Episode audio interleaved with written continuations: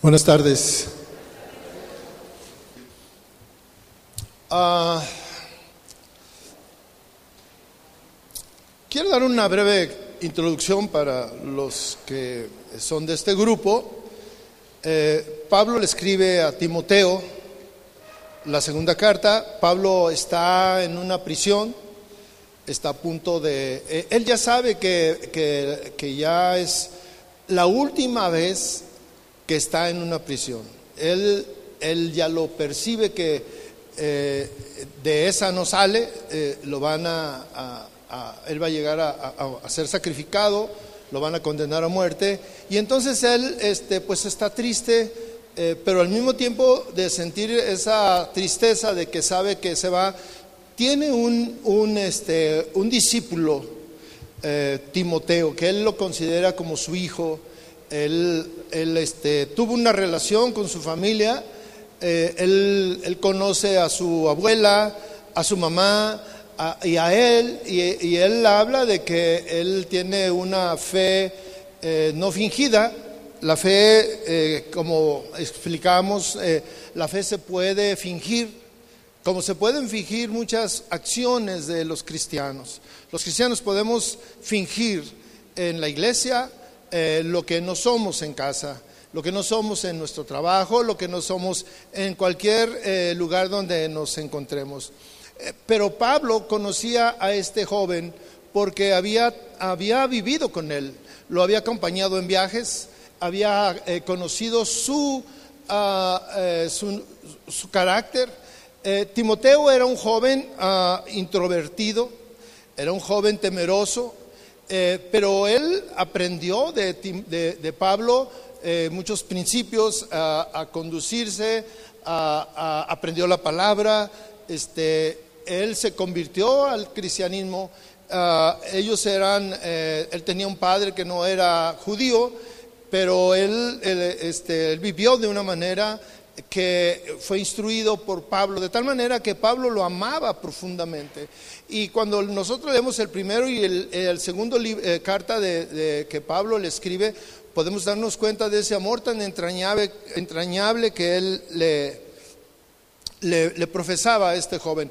Eh, él lo, lo va a dejar como pastor en una iglesia ya grande en, en Éfeso. Él lo va a dejar ahí como, como pastor. Pero eh, eh, cuando él está escribiendo esta carta es la segunda vez que eh, hacen el intento de dejarlo. La primera vez le, dio, le dio miedo, se acobardó. Pero Pablo sabía que no había problema, porque todos tenemos la oportunidad de, de- de, si no podemos en esta primera ocasión, en la segunda, pues tal vez porque no, no lo vamos a desechar a nadie, si no pudo, si no lo hizo bien, si no predicó bien, si no lo que haya sido, eh, no es para desecharlo, sino que él siguió trabajando, trabajando con él.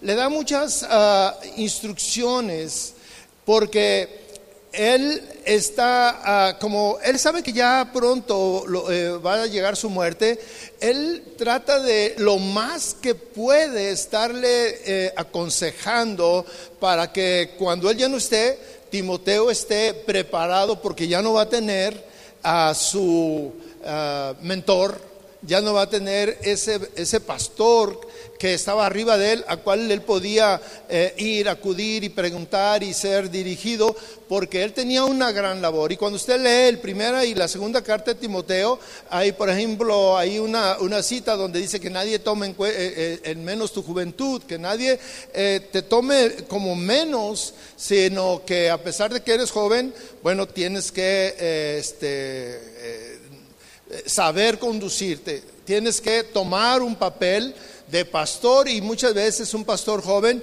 que se enfrenta a, en ese tiempo, una cultura donde los ancianos eran los que eh, dirigían, donde eh, imponían su autoridad sobre los jóvenes. Entonces, aquí es, eh, es un poquito complicado. Eh, en 1 Timoteo ah, habla eh, en el primer capítulo, perdón, en la segunda carta de Timoteo, ah, por ahí en el, en el capítulo primero, este, eh, eh, le, dice a, Timoteo que, eh, que, él debe de avivar el fuego, le dice, aviva el fuego que hay en ti. No dejes que, que se extinga como una cuestión muy importante en la vida de todo cristiano y especialmente en la vida de él, que era un siervo. Él iba a ser el pastor. Entonces, algo que es muy importante es que no debía permitir que esa pasión, ese fuego que tiene en su vida, eh, se viniera abajo, porque en la vida de todos nos sucede. Hay unos bajones que luego nos sentimos desanimados, nos sentimos angustiados y muchas situaciones que suceden en nuestra vida nos hacen que eh, entremos en conformismos y, Pablo le dice, no dejes, no, no descuides el don que, que, tú tienes y que, y que fue y que tú recibiste por medio de la imposición de las manos, de sus manos, le dice. Eso fue nuestra clase pasada. Entonces ya más o menos están en el contexto. Hoy vamos a, hablar del versículo 7. Eh, lo que yo les hablé ahorita está en el versículo 6. ¿Si es así? Perdón, si voy muy rápido y no, es, no, no alcanzan a escribirme, pues este, está la grabación. ¿Ok?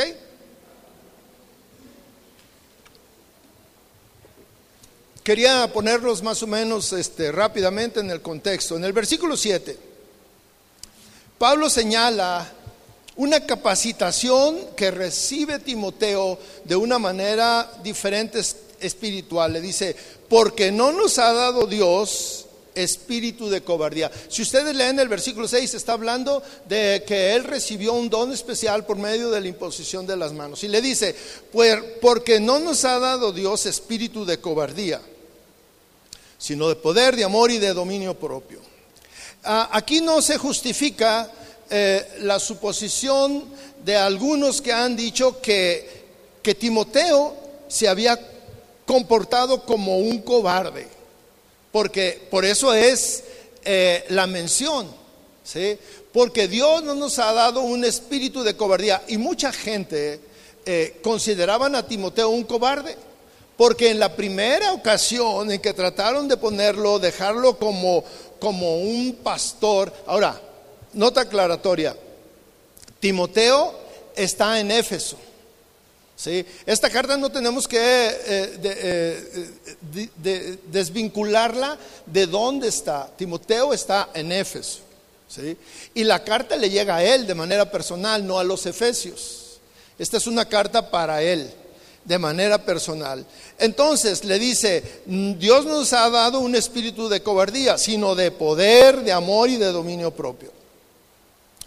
En una primera ocasión eh, se le había conferido la obra o la, la encomienda de ser pastor de la iglesia de Éfeso, por lo que se le exhorta duramente, se le cuestiona duramente que algunos señalan que había actuado como un cobarde que le había dado miedo y que no había, y mire, ¿por qué cobarde? Porque eh, no pudo contra las personas que estaban ahí, contra algunos. ¿Por qué? Porque muchos de los que estaban ahí eran hombres grandes, mayores que él. Y la cultura de ese tiempo, y bueno, de, eh, hasta hace poco los, los jóvenes le dicen a los viejos de tú, ¿verdad? O sea, tú es una, es una manera de dirigirse a uno como que tú y yo somos iguales. Y en nuestra cultura, por ejemplo en la, en la mía de niño, este, me, me, enseñaron a que yo tenía que hablarle a mis mayores de usted. ¿Sí? Entonces, porque los, ancianos o los más grandes siempre veían a los más jóvenes como yo soy, yo tengo ascensión sobre ti y yo te puedo eh, enseñar a ti, pero tú no me puedes enseñar a mí.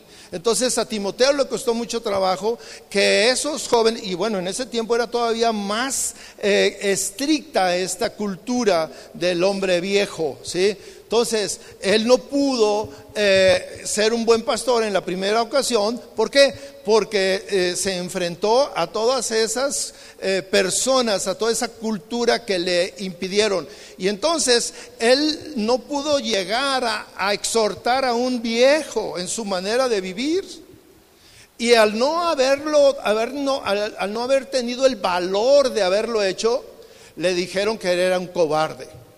Entonces por eso le dice, Dios nos ha dado un espíritu de cobardía. Ok, aquí hay una cuestión que es muy gentil y que debemos de considerarlo. Bueno, yo hablé antes cómo eh, era un amor muy especial por este joven. De tal manera que aquí, aunque hay una reprensión de manera directa a Timoteo, a su actitud, fíjese que Pablo no le dice, ya, eh, eh, él no usa un pronombre personal, no le dice, porque tú, Dios no te ha dado. O sea, que al final de cuentas la reprensión era para él, sino que Pablo se pone y dice, Dios no nos ha dado. O sea, él se está incluyendo para que no sienta tan feo, ¿verdad? Porque muchas veces cuando vienen y te dicen tú, y, cuando la persona tiene amor por ti te dice, no, es que sabes que nos fue mal. Entonces tú ya minimizas eh, la reprensión. La tarea a, la cual había sido llamado Timoteo entonces demandaba cualidades que no encajaban eh, en, su, en su actitud afable, porque él era eh, pues un joven eh, que eh, necesitaba un espíritu para el trabajo que de, pastor de esta iglesia, necesitaba un, una, un carácter pues más arrojado de una fortaleza muy vigorosa eh, y, y, tenía que tener un amor mm, por, las, por las personas que estaban ahí, pero tenía que ejercer un dominio propio que estuviera sujeto a la voluntad de Dios, que fuera guiado por la, dirección de Dios. Tres virtudes, aquí encontramos tres virtudes que Timoteo eh, tenía que dejar a un lado para poder ejercer eh, su, su labor. Dice así, Dios no nos ha dado un espíritu de cobardía. Vamos a dejar a un lado la cobardía. Sí, le dice, Dios no te ha dado un espíritu de cobardía. La deja a un lado. ¿Y qué es lo que Dios sí le ha dado? Porque esto es, no te ha dado, pero entonces sí te ha dado. ¿Qué te ha dado? Tres cosas. Poder, amor y dominio propio. Tres cosas que necesita un pastor fundamentalmente necesita un pastor para poder ejercer eh, la encomienda. Poder. Necesita poder para poder llevar a cabo la labor. ¿sí? Necesita, el poder tiene que ver con autoridad. ¿sí? Entonces, el poder tiene que ver con el Espíritu Santo. Entonces, eh, él tenía el Espíritu Santo, que significa el poder, para ser eh, guiado y para hacer la labor que Dios le había encomendado. No voy a entrar mucho porque mire, la verdad, de hecho hace no sé qué tiempo yo eh, tuve una, la oportunidad de compartir esto y, yo le puse este, tres regalos que Dios nos ha dado y fue una predicación que duró una hora. Entonces, en cada uno de estos pues me puedo pasar este, una hora y no, no se trata de entretenerlos, se trata de enseñarles, ¿verdad? Entonces, eh, necesitaban poder. El poder, el Espíritu Santo es poder. Y Timoteo lo tenía. ¿sí? Necesitaba amor. Amor, porque Amor por las ovejas. No, no estamos hablando de ese amor de, ay, te amo, ¿verdad? Ay, este, cuchi cuchi. No, estamos hablando de un amor que viene y que se necesita para ejercer el pastorado. Se necesita amor por las ovejas. ¿Sí? Necesitan amor para ir con el necesitado. Se necesita amor para ministrar, para, para cuidar, para eh, incluso para disciplinar, porque tiene que hacerlo con amor. Un pastor sin amor no sirve. Un pastor que no tiene amor por sus ovejas no sirve. ¿sí? Eh, porque no las cuida, porque no les va a dedicar tiempo porque no va a estar al tanto ni las va a buscar. Cuando no viene una, no, no va a ser la labor del pastor. Y necesitamos entender cuál es la labor del pastor. La labor de un pastor es una analogía a esto de lo que hace un pastor en lo natural con sus ovejas. ¿Sí? Ok. Dice aquí dominio propio. Hermanos, el dominio propio lo necesitamos. Ayer tuvimos una clase, ¿verdad Mario? Tuvimos una clase fantástica de dominio propio. ¿Qué es el dominio propio? Y Timoteo tenía que tener dominio propio. ¿Por qué? Porque el dominio propio lo necesitamos. Eh, es una cualidad, es una virtud, es un fruto del Espíritu que necesitamos 24/7. Todos los días. ¿Sí? Yo necesito dominio propio para no enojarme. Yo necesito dominio propio para no ceder a la tentación. Yo necesito dominio propio para levantarme temprano. Yo necesito dominio propio para orar. Puras cosas que nos cuesta trabajo. Yo no sé cuáles son tus debilidades, pero tú necesitas dominio propio para no ceder a tus debilidades, a tus tentaciones, al pecado. Y mire, aquí hay una cuestión que se une, el poder y el dominio propio. ¿sí? El, el poder el poder sin dominio propio nos puede echar a perder. ¿Por qué? Porque imagínate que no tienes límite. Y tú puedes decir, yo tengo poder para hacer, para ir, para venir, para lo que tú quieras, para incluso para hablarte mal. Pero el dominio propio es un freno. Dominio propio es un freno para que tú hagas muchas cosas o dejes de hacer. Mira, necesitas dominio propio para decir no cuando tienes que decir no. Y necesitas dominio propio para decir sí cuando tienes que decir sí. De tal manera que piense usted en esto y que sea una reflexión para su vida fuera de aquí. El dominio propio lo necesitamos todo el tiempo, todo, en todo momento, en todo momento. Necesitas dominio propio. Y el dominio propio decíamos que es un freno es un freno que me evita, que me detiene para no caer en mis debilidades, para no hacer lo que mi carne me dice que haga. ¿sí? El dominio propio. Pero bueno, vamos a continuar.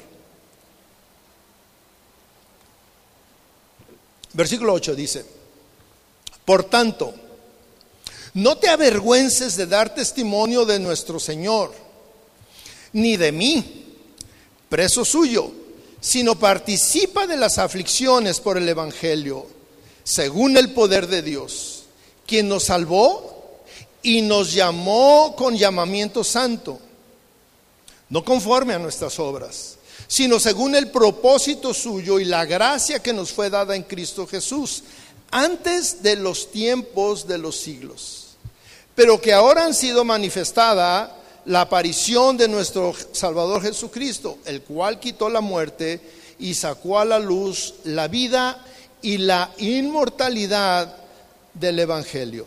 Esto es lo que dice la, versión Reina Valera. No te avergüences. Es lo que le sigue diciendo. Eh, si, llevamos la secuencia, le dice, no te, este, Dios nos ha dado un espíritu de, poder, de amor y de, y de dominio propio. Y le dice, por tanto, si ya tienes eso, si ya tienes eso en tus manos, si, si, si, tú lo recibiste por la imposición de las manos, si el Espíritu Santo está en tu vida, si tienes amor, si tienes dominio propio, que ya lo tienes, todos lo tenemos. Dice, por tanto, esta palabra, por tanto, es una, es una palabra que nos lleva de, una, de un escenario al otro, lo liga y nos dice la importancia que tiene lo que, lo que ya tiene Timoteo, valga la redundancia. Hay una importancia muy grande en lo que ya tiene, lo que ya recibió. Entonces le dice, por tanto, ¿sí? en consecuencia, no te avergüences de dar testimonio de nuestro Señor Jesucristo, ni de mí. Dice que soy preso suyo.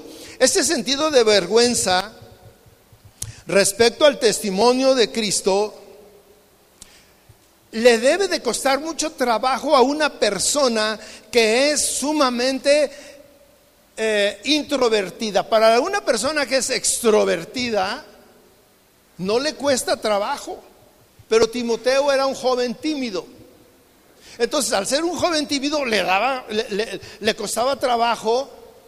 Y yo no sé, algunos de ustedes, algunas veces nuestro carácter, nuestra forma de ser, este, estamos en una plática y nos toca abrir la boca y dar testimonio, pero nos quedamos callados porque nos da vergüenza hablar. Y les preguntamos, hey, este, ¿qué opinas de esto? Y tú sí quieres hablar pero por tu carácter te da vergüenza. Y entonces aquí, como Pablo conocía muy bien a Timoteo, le dice, como ya tienes esto que, recibiste, por tanto no te avergüences.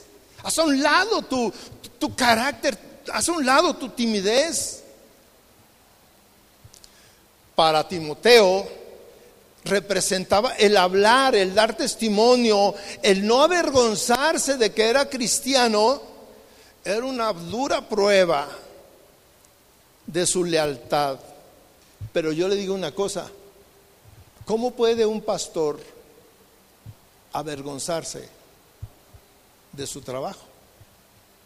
Entonces, Pablo está animando a Timoteo y le dice, no tienes, no puedes lo está haciendo una exhortación a que con libertad de evidencia de lo que hay en él. Ahora, por un lado es que no te avergüences de Jesucristo y por otro, que no te avergüences de mí, o sea, de Pablo, que estaba preso, porque este, algunos se avergüenzan de sus cuates ¿Y por qué le dice eso? Porque, mire, eh, es, eh, en este caso, en esa cultura, el hecho de que Timoteo eh, había, estado con él en las prisiones, lo había visitado y todo esto, en esta ocasión no, en esta ocasión no está en una casa, que en otras ocasiones sí le habían dado chance de estar en una casa, en esta ocasión estaba en la cárcel, en la prisión, encadenado. Entonces, el hecho de que una persona fuera a visitar a un criminal, porque a Timoteo lo estaban considerando, a Pablo, perdón, lo estaban considerando como un criminal. ¿Sí? Entonces había una, una presión en quiénes eran los amigos de Pablo. Y Timoteo era su hijo amado. Entonces le dice, no te avergüences ni de Cristo ni de mí. El cristianismo en ese tiempo, mis hermanos, estaba siendo perseguido. El cristianismo en ese tiempo estaba creciendo en unas eh, situaciones y condiciones peligrosas. Cada vez lo estaban tolerando menos, ¿sí? Y cada vez consideraban al cristianismo y a los cristianos como enemigos del Estado. Si alguien daba testimonio de su fe en Cristo, estaba poniendo en riesgo su vida. Y Pablo le dice a Timoteo, no te avergüences. Para testificar se necesitaba valor. Y antes de esto le dice que Dios le ha dado un espíritu diferente y le había quitado la cobardía, ¿sí? San Pablo o Pablo exhorta al joven a que no retroceda, sino que le dice que participe de las, de las aflicciones por el Evangelio según el poder de Dios. Esta expresión viene a significar o representa que debe de tomar parte del maltrato que va a sufrir cada cristiano, cada persona que dé testimonio de su fe, porque en ese tiempo, les digo, estaba considerado como un peligro para el Estado. Pero Pablo le dice que él puede soportar esa presión, ¿sí? Con la fuerza que Dios te da. Y ahora vamos a los versículos, en el versículo 9 y 10 dice, ahí contiene un resumen al estilo de Pablo donde habla del milagro de la gracia divina que Dios ha revelado por su, obra redentora en Cristo Jesús. Dice, eh, no debemos de, avergonzarnos ni de Cristo ni de Pablo. Le dice, quien nos salvó. Fíjese, una razón importante para no avergonzarnos. Quien nos salvó y llamó con llamamiento santo. Pablo le está, eh, se está refiriendo a Timoteo y le dice, Él nos llamó a ti y a mí. No solamente a ser cristianos, sino que nos llamó a servirle. ¿Sí?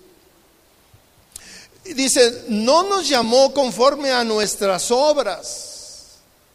Porque, porque a, todos Dios nos ha llamado no por lo que hacíamos antes, no porque tú eras bien buena onda, no porque tú obedecías a tu mamá, no porque este, siempre ibas a la iglesia, no porque ibas al catecismo, no por ninguna obra que tú hubieras hecho fue que llamó o que llama Dios a las personas, sino lo, fueron llamados según el propósito suyo. Porque mire, ninguno de nosotros teníamos un propósito eh, espiritual. El único que tenía un propósito divino para nosotros era Dios era Cristo. Incluso cuando ustedes este, comenzaron a ser cristianos,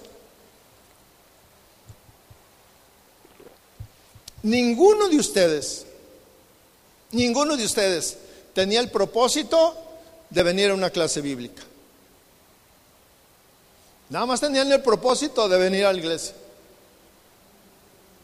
Y venían el domingo, eran domingueros. Y llegaban tarde. Estoy exagerando. ¿eh? Pero nadie, mis hermanos, nadie de nosotros tenía propósitos espirituales. Nadie de nosotros tenía un, una, pensaba en un llamamiento. Y yo lo puedo pensar, eh, yo puedo decir, por ejemplo, algunos de ustedes aquí, hoy, si tienen en su interior el deseo de un llamamiento, yo quiero ser misionero, yo quiero dar clases, yo quiero aprender, yo quiero ser pastor, yo quiero, eh, pero ya es un llamamiento según el propósito suyo. ¿Cuál es ese propósito suyo? El propósito de Dios. Todos tenemos un, llamamiento, todos tenemos un propósito. y le quiero compartir algo. Mire, Cristo Jesús vino con un propósito. El propósito fue dado por Dios. Ve para salvación de todos. Dios tiene un propósito para nosotros. El propósito de Dios no tiene nada que ver con nuestros propósitos y con lo que nos afanamos. El propósito de Dios no es que tú tengas una casa o 10 o 15 o 20 y que tengas y que seas un gran profesionista y que, o sea, ese no es el propósito de Dios para con nosotros. El propósito de Dios para con nosotros es que cultivemos una vida en santidad para estar allá en su presencia. Ese es el propósito de Dios, que estemos en su presencia. Porque fíjese, para lo que nosotros nos afanamos, nos preparamos, eh, este, gastamos nuestras fuerzas y podemos tener y ser los hombres más ricos de la ciudad. Pero si hoy te mueres, todo ese propósito por el que tú te esforzaste se quedó. ¿Y para quién fue? Pero entonces vas a, a enfrentarte al propósito de Él. Y ahí está la diferencia. Aquí le dice, Cristo nos salvó, nos llamó con llamamiento santo, no conforme a nuestras obras, o sea, nos llamó no porque lo que nosotros somos, a, a Pablo lo entendió que Dios lo llamó, no porque andaba correteando a los cristianos, lo llamó porque tenía un propósito de, fíjese, el propósito de, Dios para Pablo. Lo llamó para ir y predicarle a los gentiles. Y ese propósito no lo entendía Pablo, no lo sabía, ni siquiera se imaginaba. ¿Sí? ¿Por qué le llamó? Por gracia. Aparece la gracia. A nosotros Dios nos llamó por gracia. Tú estás aquí por gracia. Dios nos ha salvado por gracia, ¿sí?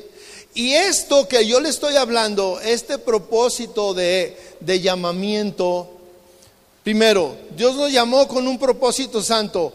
Esta, esta frase significa eh, que el, a quien ha sido llamado debe de ser libre de sus pecados. Y nos llama a una experiencia personal con el Señor. La experiencia personal con el Señor muchas veces no está, no se da en la iglesia. ¿cómo pastor? ¿Cómo no se da en la iglesia? A veces no se da en la iglesia. Se da en lo personal y se da en tu lugar de oración, en tu intimidad con Dios. Porque mire, muchas veces estamos en la alabanza, en la adoración y estamos cantando y si, si hay una relación con Dios. Pero luego viene la palabra de Dios y nos confronta. Pero el momento más cercano con Dios lo tenemos en nuestra intimidad con Dios. Y tu intimidad con Dios es el lugar de oración. Ese es el lugar más íntimo, ese es el lugar más cercano con el que tú estás con Dios. Y esa es una experiencia espiritual que va más allá de la que se da en la iglesia. En la iglesia nos podemos poner, ay, chinitos y todo, porque en tu casa no tienes el grupo de alabanza. Pero para tener una, una relación muy íntima con Dios, no necesitas el, el grupo de alabanza, necesitas estar en su presencia, ahí, tú y Él, solos, en la intimidad. Pablo dice que no es conforme a nuestras obras, porque nuestras obras son indignas.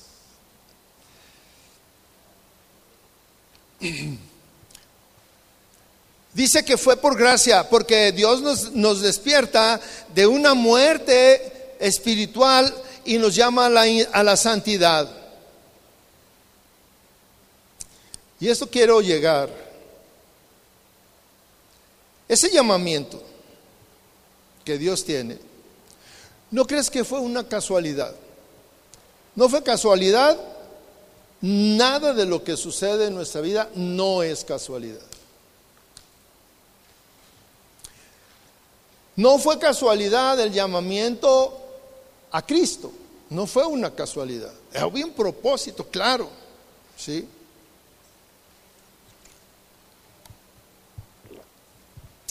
Este propósito para Cristo. Quiero que dimensionemos. Este propósito para Cristo fue diseñado en dónde?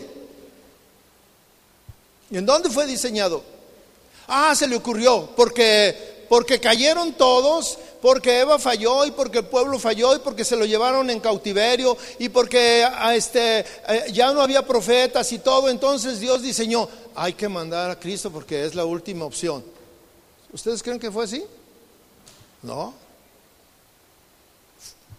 El, el propósito, la voluntad de Dios que viniera Cristo, ¿dónde fue diseñado? En la eternidad, antes de la fundación del mundo. ¿Sí? Ahora, yo te pregunto, el propósito porque tú tengas una relación con Dios, ¿Dónde fue diseñado?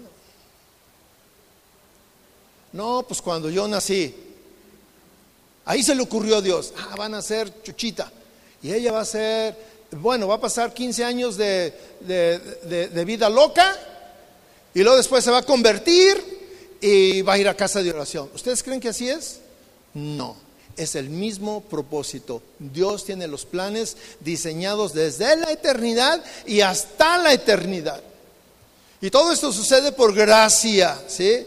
Dios fue, eh, nos fue dado Cristo Jesús antes de los tiempos. En el versículo 10 sugiere que el propósito de Dios de redención y salvación humana del pecado ha sido manifestado por la aparición de nuestro Salvador Jesucristo. El plan divino de salvación no fue algo que entonces pensó Dios después de que se, se vino abajo el plan con Adán y Eva. No, no, no fue un fracaso, o sea, no se dio cuando fracasaron todos los planes que Dios tenía. Dios no diseñó, ah, es que falló el plan de, de, Moisés. Ah, nos falló el plan de Abraham. Ah, nos falló el plan de, eh, Noé. Ah, nos falló el plan de David. ¿Ustedes creen que fue eso? Y siempre estuvo, ay, vamos a hacer otro, vamos a sacar otro. No, todo estaba planeado desde la eternidad y hasta la eternidad. ¿sí? Declara que dentro de, esa, de, esa, de esos planes y del propósito de enviar a Jesucristo fue que Cristo quitó la muerte y sacó a la luz la vida y la inmortalidad por el Evangelio. ¿sí? Nosotros podemos ser inmortales no por nuestras obras por gracia y porque es la voluntad de Dios. ¿sí? Porque el Evangelio a dónde me lleva? Ah, no, pues es que eh, a mí me están compartiendo el Evangelio y ya como comparten el Evangelio, pues es para ir a la iglesia. Si tú piensas así, tú, tienes una visión muy chiquita. Tú has visto esos autos que, eh, eh, que tienen una luz que ya no funciona bien y ves bien cerquitas y hasta vas lento en la noche, va. Pero hay otros, otros autos que tienen una luz potente y alcanzas a ver lejísimos. ¿Cuál es tu visión? ¿Por qué? Porque eres cristiano. ¿Por qué el Evangelio? ¿Cuál es el propósito del Evangelio en tu vida? Pues que lleve una vida tranquila, que no me meto en problemas, que tengo una familia bonita, todo en orden. Pero si tú tienes una visión amplia, ah, puedes que hacerla un poquito más, bueno, que sea pastor, o bueno, que sea maestro de niños, o que vaya al instituto bíblico y tenga mucho conocimiento. Pero si tú tienes una visión más amplia, puedes decir, el Evangelio es lo que Dios me dio para que yo tenga vida eterna es la inmortalidad a través de conocer y de recibir las buenas nuevas del Evangelio. Esta es una declaración maravillosa, pero fíjese, ¿quién la está diciendo? Y usted se puede imaginar un, un, hombre que está ya destinado y que ya, le, ya, ya fue acusado y lo van a matar y él dice, es que Cristo Jesús vino a quitar la muerte. Y le dicen, ¿cómo? Sí, Cristo Jesús vino a quitar la muerte. Oye, pero mañana te van a matar a ti. Sí, pero Cristo vino a quitar la muerte. ¿A qué se refiere esto? ¿En qué sentido que creemos que Cristo, o en qué sentido Pablo está diciendo que Él quitó la muerte y sacó a la luz la vida y la inmortalidad del Evangelio? La palabra quitó esa es la palabra que se emplea o que emplea el apóstol y que significa ser insignificante. ¿sí? Significa frustrar, significa invalidar y significa desmantelar. ¿sí? En, la Biblia al día, otra versión, la Biblia al día, dice, quien quebrantó el poder de la muerte. ¿sí? Eh, le quiero hacer una recomendación, eso es un, un, paréntesis. Cuando ustedes estén estudiando, que son estudiantes, les pido por favor que usen una, dos o hasta tres versiones de la Biblia. La Reina Valera es excelente porque trae un fundamento eh, muy eh, tradicional. Pero hay otras versiones, la nueva versión internacional, la, Biblia al día, por ejemplo en este caso, la, Biblia de, la latinoamericana de las Américas, sí, trae una manera, una, forma de, expresión que entendemos más nosotros. Es más, es más fácil de entender. Entonces, les, eh, es una recomendación que ustedes, que ustedes hagan cuando estén este, estudiando. Entonces, por ejemplo, aquí, en, el, en, el, en la versión de, de, Reina Valera dice, Cristo quitó la muerte. Y en la, en la Biblia al día dice, quien quebrantó el poder de la muerte. La victoria que tuvo Cristo sobre la muerte, ¿sí? Quebrantó el poder que tenía sobre todos, ¿sí? Lo quebrantó. Ya no es el mismo poder, ¿sí? Le desmanteló ese poder, ¿sí? Y le quitó el terror. Yo no sé si Dios te quitó el terror de morir. El Evangelio debe de quitarte el terror. Estaba escuchando a un hombre que fue su cumpleaños. Y lo felicitan. Ay, hermano, felicidad, es un hombre grande, 80 años. Y lo felicitan. Ay, hermano, este, Dios le bendiga, que Dios le dé muchos años. Y dice, no, no, no, no, no. Yo no quiero muchos años. O sea, al contrario, yo cumplo un año más y me da gusto porque es un año más cercano a estar en la presencia del Señor. Porque Él ya no tiene temor de morir.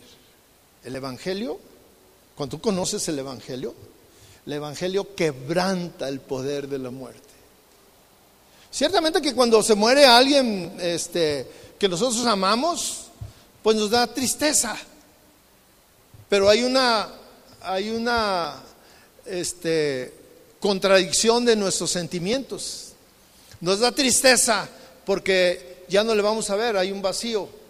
Pero me da gusto porque ya va a estar en la presencia de Dios. Eso debería de ser. Y si no es así, entonces el Evangelio no ha surtido ningún efecto en tu vida.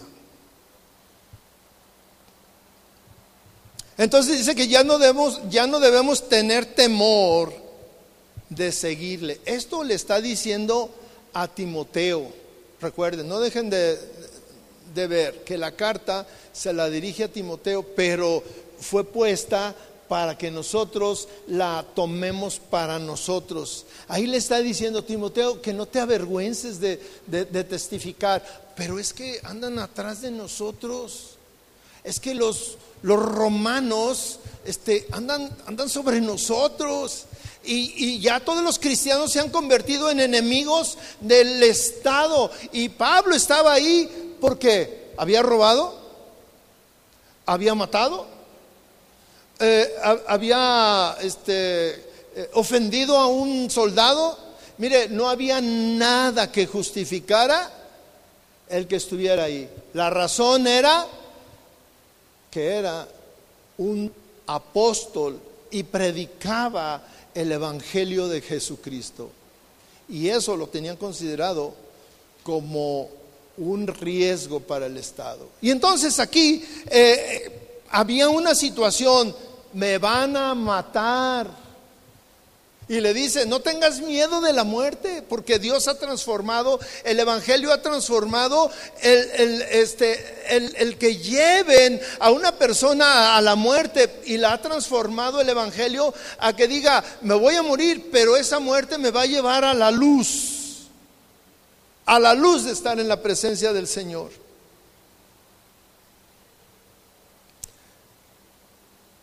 Pablo habla de dos mundos.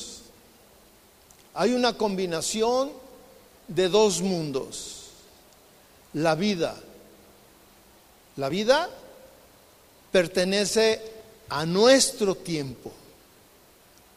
La vida pertenece a lo que nosotros nos movemos. Y nosotros decimos, ay, la vida es bien corta ay, se me está bien, yendo bien rápido la vida. La vida, en el sentido que nosotros le percibimos, se refiere al tiempo, a nuestro tiempo. El Evangelio se refiere a la inmortalidad. Se refiere no al tiempo, se refiere a la eternidad. Son dos mundos diferentes. Uno es nuestro tiempo, la vida. Otro es la inmortalidad. Ahora, a través de Cristo. ¿Qué hizo Cristo por nosotros?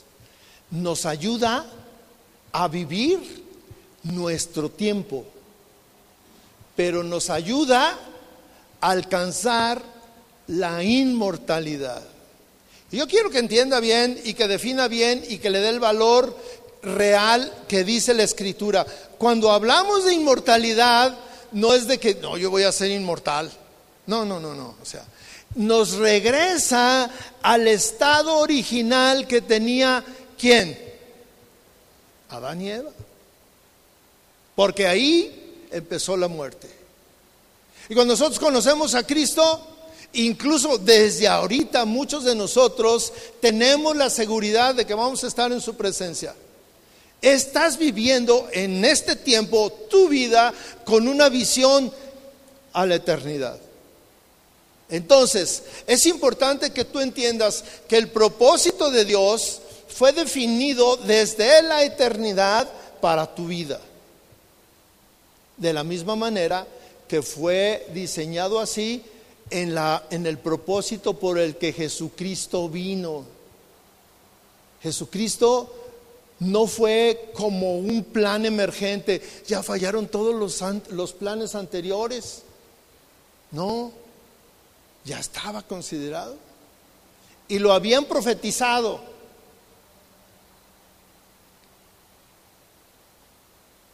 Bueno, vamos a, darle rápido, ¿ok? Bueno.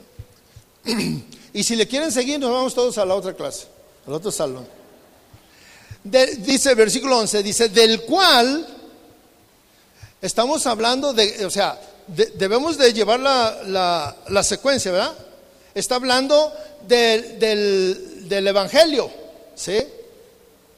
Y dice, del cual, o sea, del Evangelio, de la palabra, de, lo que está proclamando, dice, está hablando de Jesucristo, que él, él, él, le sirve, dice, del cual yo fui constituido predicador, apóstol y maestro de los gentiles. Por lo cual asimismo padezco esto ¿sí?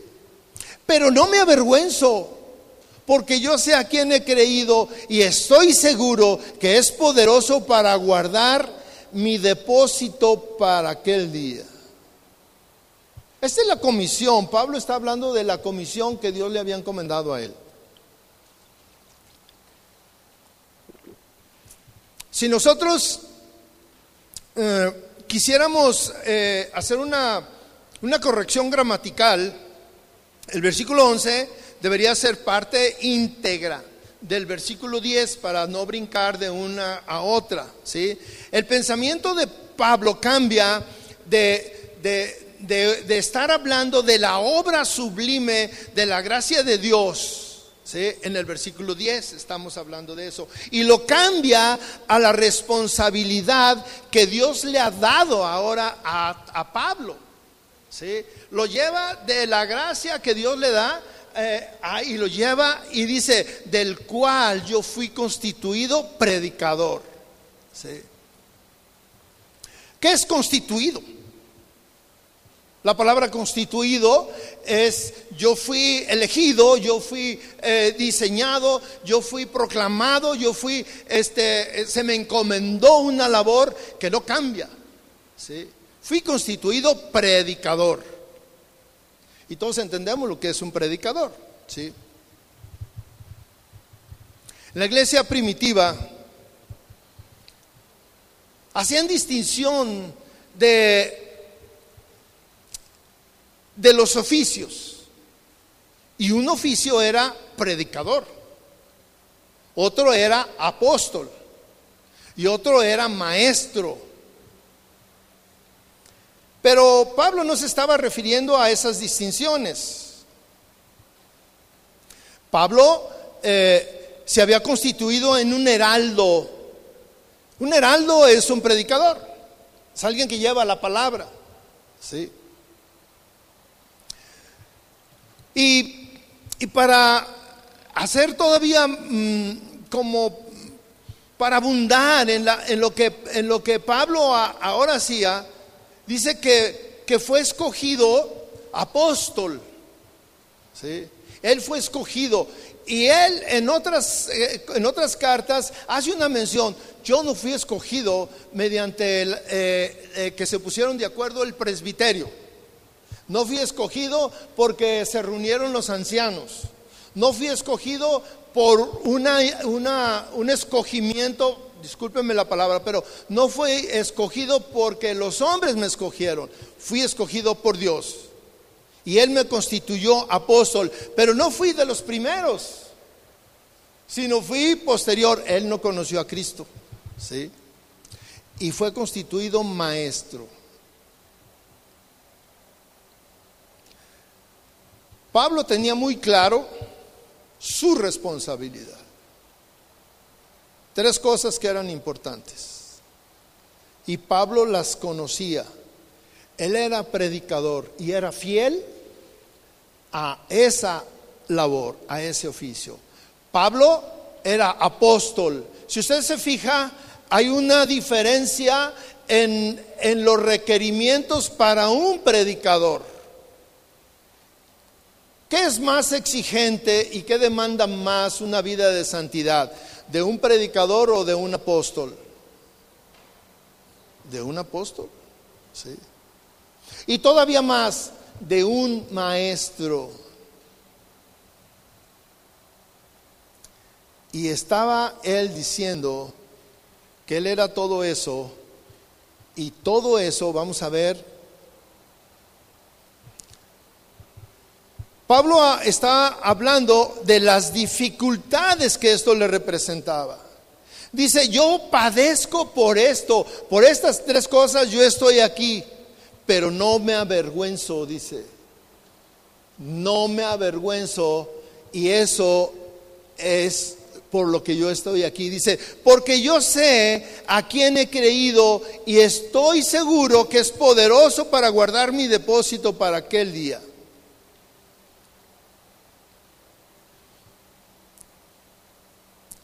Pablo era leal a lo que él estaba haciendo. Pablo estaba ahí en la cárcel a causa de esto. Esta era la causa por la que él estaba preso, por ser predicador, por ser apóstol y por ser maestro. Esa era la causa.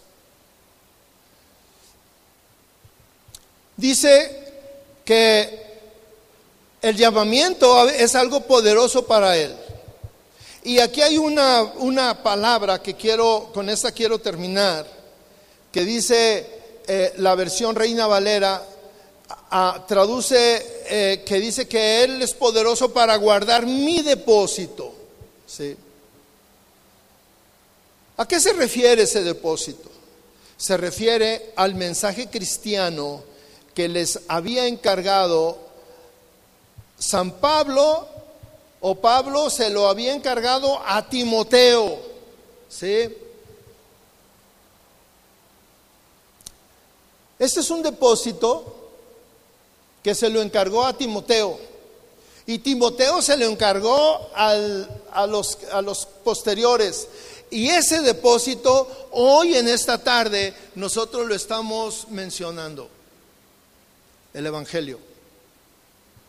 Fue un depósito que Dios, eh, que Pablo le dejó a Timoteo. La palabra de Dios, el Evangelio, ¿sí?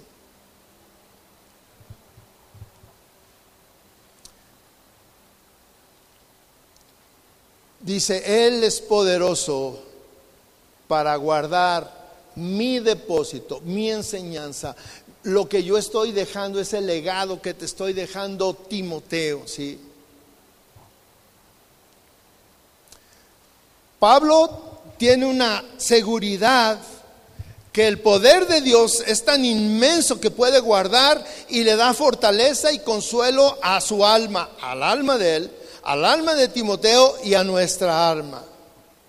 Y en las últimas horas de su vida, tal vez sea difícil no quejarse y no decir, ¡ay, qué onda! Este, Dios me ha abandonado y si yo soy su siervo, ¿por qué estoy aquí en la cárcel? Y él no hace eso, él le da gracias a Dios porque él sabe que en unos momentos él va a estar allá en la eternidad y él va a ser un inmortal. El gran testimonio de Pablo se convierte así en un grito de aliento para aquellos que, que pasamos diversas pruebas. Y mire, las pruebas que nosotros pasamos no se comparan a estar en una prisión a punto de morir. Amén. Nos vemos.